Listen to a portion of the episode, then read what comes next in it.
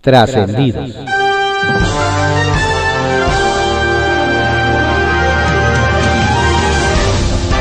Continuamos con la audiosíntesis informativa de Adrián Ojeda Román, correspondiente a hoy, viernes 17 de diciembre de 2021.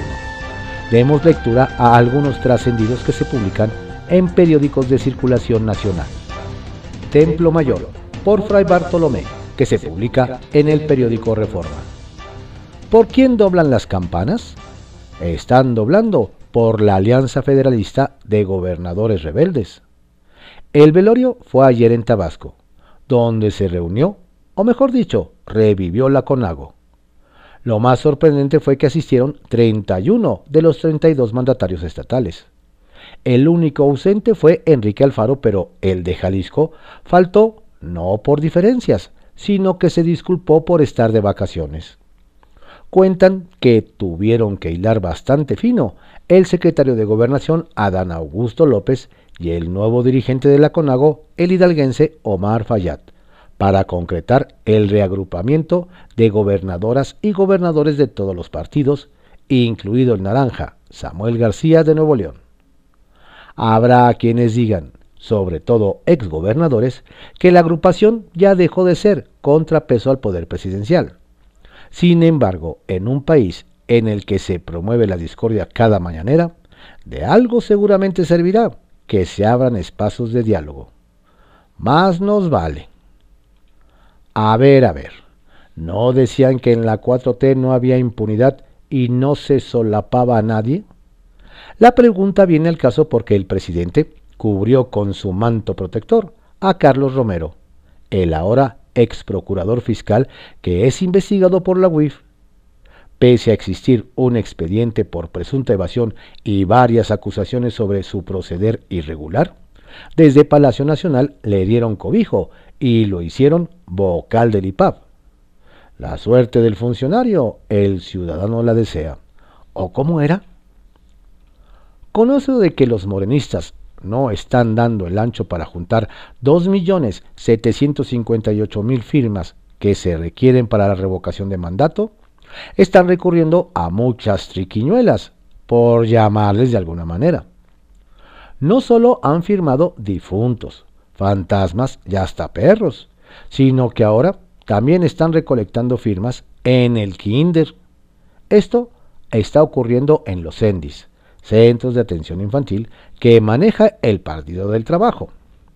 Esas estancias son controladas por Guadalupe Rodríguez, esposa de Alberto Beto Anaya, y el verdadero, verdadero dueño del PT.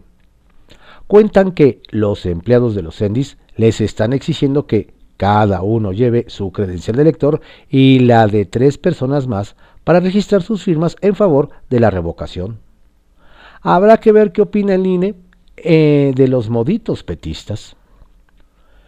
El gobierno más humanista de la historia decidió, sin decir agua va, desaparecer el Instituto Nacional de Ecología y Cambio Climático.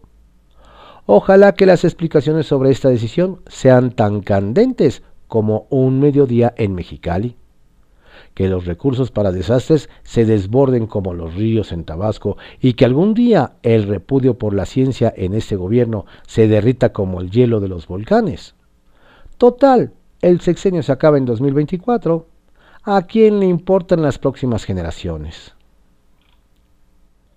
Circuito Interior, que se publica en el periódico Reforma.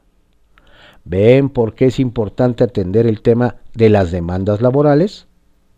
El Tribunal Electoral del Poder Judicial de la Federación anuló varias casillas de, la más reciente contienda a alcalde de Coacalco, en el Estado de México, con lo que se revirtió el triunfo que había obtenido el priista David Sánchez y quedó como ganador el morenista Darwin Slava.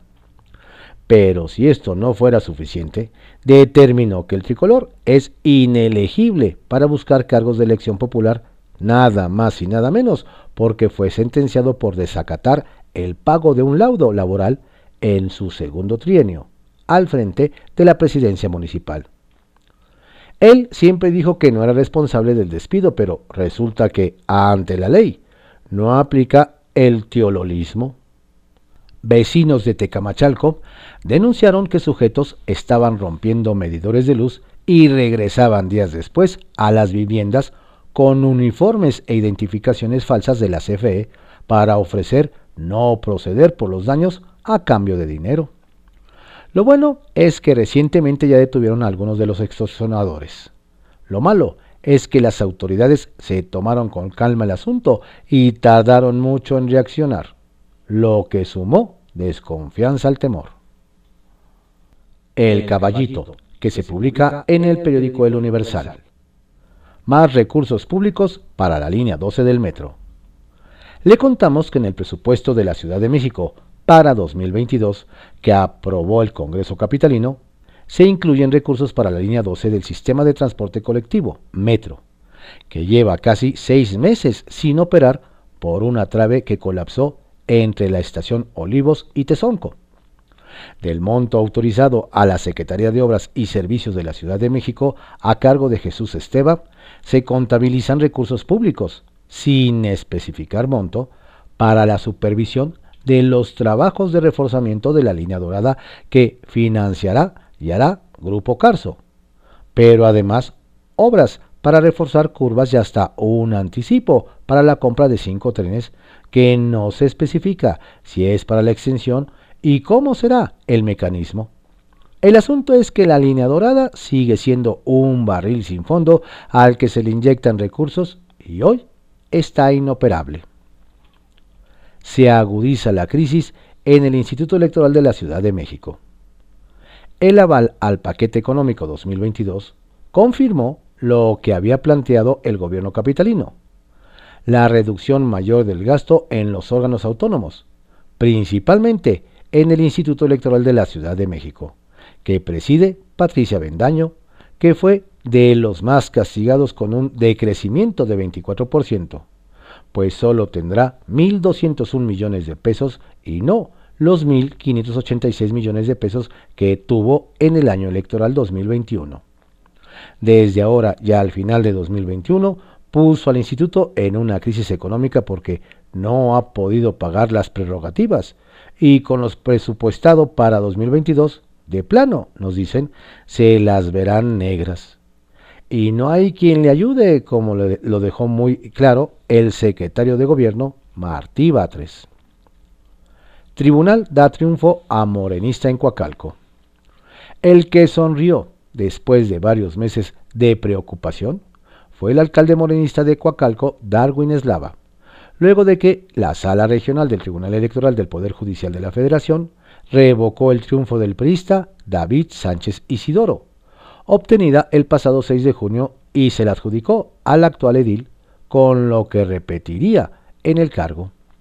Con esta resolución el tribunal ordenó al Instituto Electoral Mexiquense retirarle la constancia de mayoría a la planilla que encabezaba don David y entregársela ahora a don Darwin. Se anularon 13 casillas, pero la historia todavía no termina porque nos dicen que David Sánchez aún tiene la posibilidad de recurrir al Tribunal Federal Electoral e intentar conservar lo que dice haber ganado. Veremos qué ocurre. Línea 13, que se publica en el periódico Contrarréplica. Cobra víctimas impuesto. El impuesto de 2% por aprovechamiento de la infraestructura de la ciudad que pagarán las denominadas APES de reparto ya cobró su primer víctima. Y es que la empresa colombiana Rappi ya anunció que priorizará sus inversiones fuera de la Ciudad de México, debido al nuevo impuesto a plataformas digitales. El director de Rappi en México, Alejandro Solís, dio a conocer la decisión de la empresa de, reubicarse en otras ciudades donde no se cobra ese derecho y dijo que esta tributación afectará más a los pequeños comercios, entre los que se encuentran restaurantes y farmacias, porque subirá los costos de transacción. Responsabilidades. Ante la polémica sobre la falta de recursos en el Instituto Electoral de la Ciudad de México para entregar sus prerrogativas a los partidos políticos, el contralor de ese instituto, Francisco Calvario, señaló que también los institutos políticos podrían presentar alguna queja o denuncia para iniciar alguna auditoría sobre ese tema.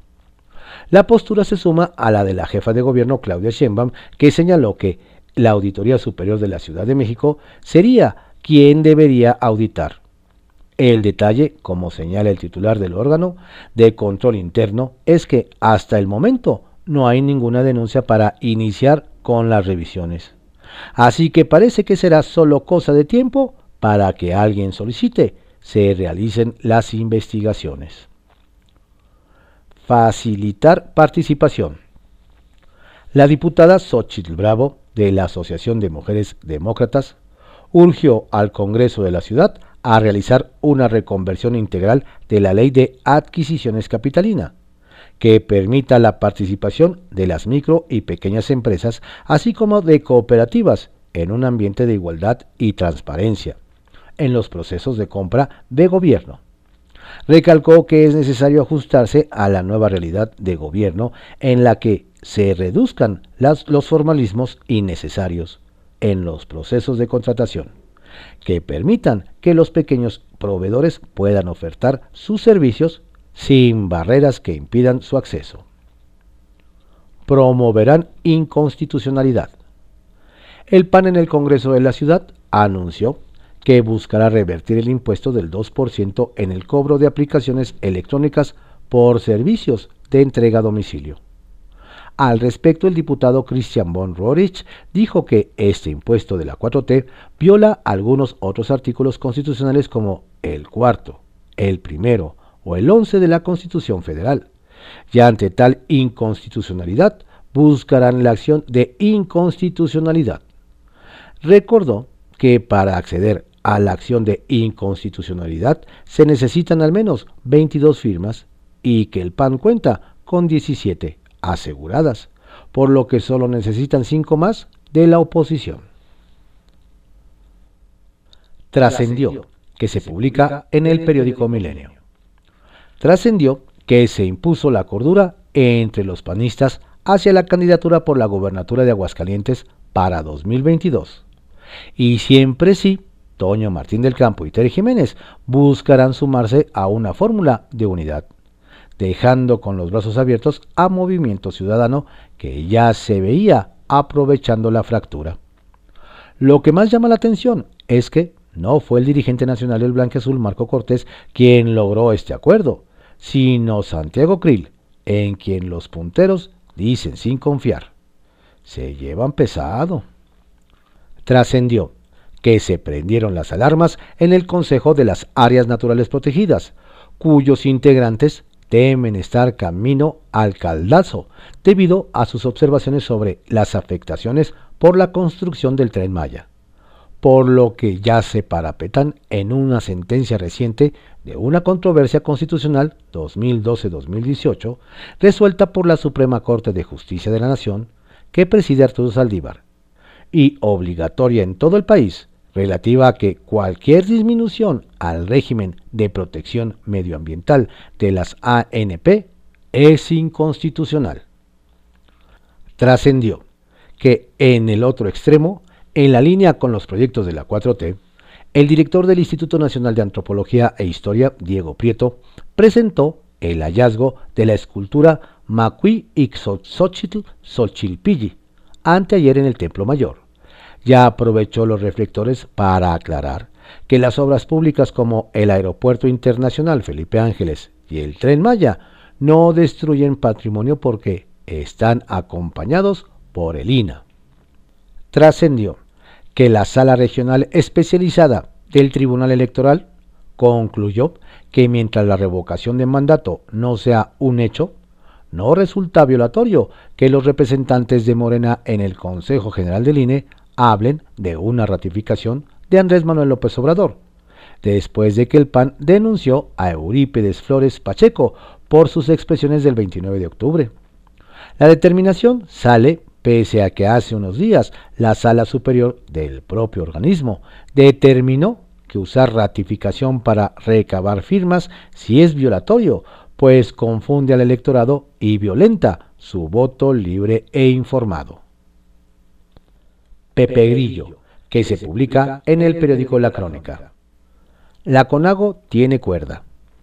se precipitaron quienes escribieron el obituario de la CONAGO. La conferencia está vivita y coleando.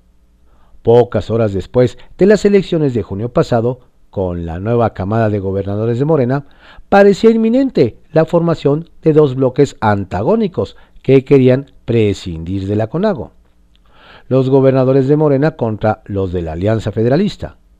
Fue la propia Olga Sánchez, entonces secretaria de Gobernación, la que pidió conservar a la CONAGO, pues era un mecanismo que le permitía dialogar con todos los gobernadores sin importar el partido de origen. Todo parece indicar que el nuevo titular de Bucareli, Adán Augusto López, es de la misma opinión. El priista Omar Fayad, de Hidalgo, es el nuevo presidente de la CONAGO. Es interlocutor válido para todos sus pares y en la reunión de ayer en Tabasco quedó claro que la conferencia tiene cuerda para rato, aunque usted no lo crea. ¿Los chapitos serán más discretos? Si lo que buscaba el gobierno de Estados Unidos con el ofrecimiento de recompensas millonarias por los hijos del Chapo era incomodar al gobierno mexicano, lo consiguió con creces. El presidente López Obrador resintió el golpe. No ocultó su molestia. Dijo que si los hermanos Guzmán están en México, les corresponde a las autoridades mexicanas detenerlos y no a agentes extranjeros. El hecho es que el caso Ovidio le seguirá dando dolores de cabeza al gobierno mexicano que quedó entre la espada y la pared. Por lo pronto en Sinaloa subió el nivel de alertas ante la posibilidad de que un espontáneo se lance al ruedo para tratar de regresar a casa en Navidad con los millones de la recompensa. Pronto se sabrá si ante el ofrecimiento de las recompensas los llamados chapitos se vuelven más discretos porque la verdad dicen allá se pasan de descarados. El tema de las armas. Una vez que concluyó la ronda de fotos en la laguna de las ilusiones en Villahermosa y los gobernadores se sentaron a tocar el tema de la seguridad, las sonrisas se desvanecieron y regresaron las caras de preocupación. La seguridad es un tema que a todos los gobernadores les duele. En las intervenciones salió a relucir en diversas ocasiones el tema del tráfico de armas de Estados Unidos a México, que se ha convertido en una verdadera calamidad para el país. Son las armas que usan el crimen organizado para perpetrar sus crímenes. El presidente López Obrador había dicho horas antes que el canciller Marcelo Ebrard ha hecho, junto a su equipo, un buen trabajo para emprender el control de la entrada de armas provenientes de Estados Unidos. Adelantó que pronto se dará un reporte de los avances. Lo que quiere México es que haya control y seguimiento por parte de los fabricantes de armas que han incurrido en negligencia criminal. Monreal en dos frentes. A lo largo del periodo ordinario de sesiones, el senador Ricardo Monreal combinó su trabajo como coordinador legislativo con la defensa de su derecho de participar en el proceso para elegir al candidato presidencial de Morena son temas vinculados. Puede alzar la voz y decir que quiere competir porque entrega buenas cuentas en la Cámara Alta. En el zafarrancho de cierre del periodo ordinario resonaron en el Senado los gritos de presidente, presidente. Esto quiere decir que su liderazgo en la variopinta bancada de Morena está consolidado y que sus compañeros le ven espolones para gallo lo que no es poco. Monreal trata de convencer, no de imponer. Escucha a sus opositores con ganas de detectar puntos de coincidencia para alcanzar acuerdos. No es monedita de oro para caerle bien a todos, pero el Senado es un centro de trabajo legislativo que abona la 4T. Confidencial, que se publica en el periódico El Financiero. Prioridades legislativas. De acuerdo con el presidente de la Jocopo del Senado, Ricardo Monreal, desde ya se está preparando la agenda legislativa para el primero de febrero, cuando inicia el periodo ordinario de sesiones, la cual adelantó estará enfocada a transitar y vencer los retos formidables que enfrenta el país en materia de seguridad, de bienestar y del campo, los cuales dijo se han convertido en exigencia ciudadana. Así que ya están definidas las prioridades, además de la reforma eléctrica, que es la de mayor interés en Palacio Nacional. Sin rencor a los Salgado. Para que los Salgado no anden pensando que en el INE les guardan algún rencor, la Comisión de Quejas desestimó la denuncia del PRD contra Evelyn La Torita Salgado, en la que se acusó de usar recursos públicos para la recolección de firmas de revocación de mandato, pues no hay elementos para comprobar tal denuncia.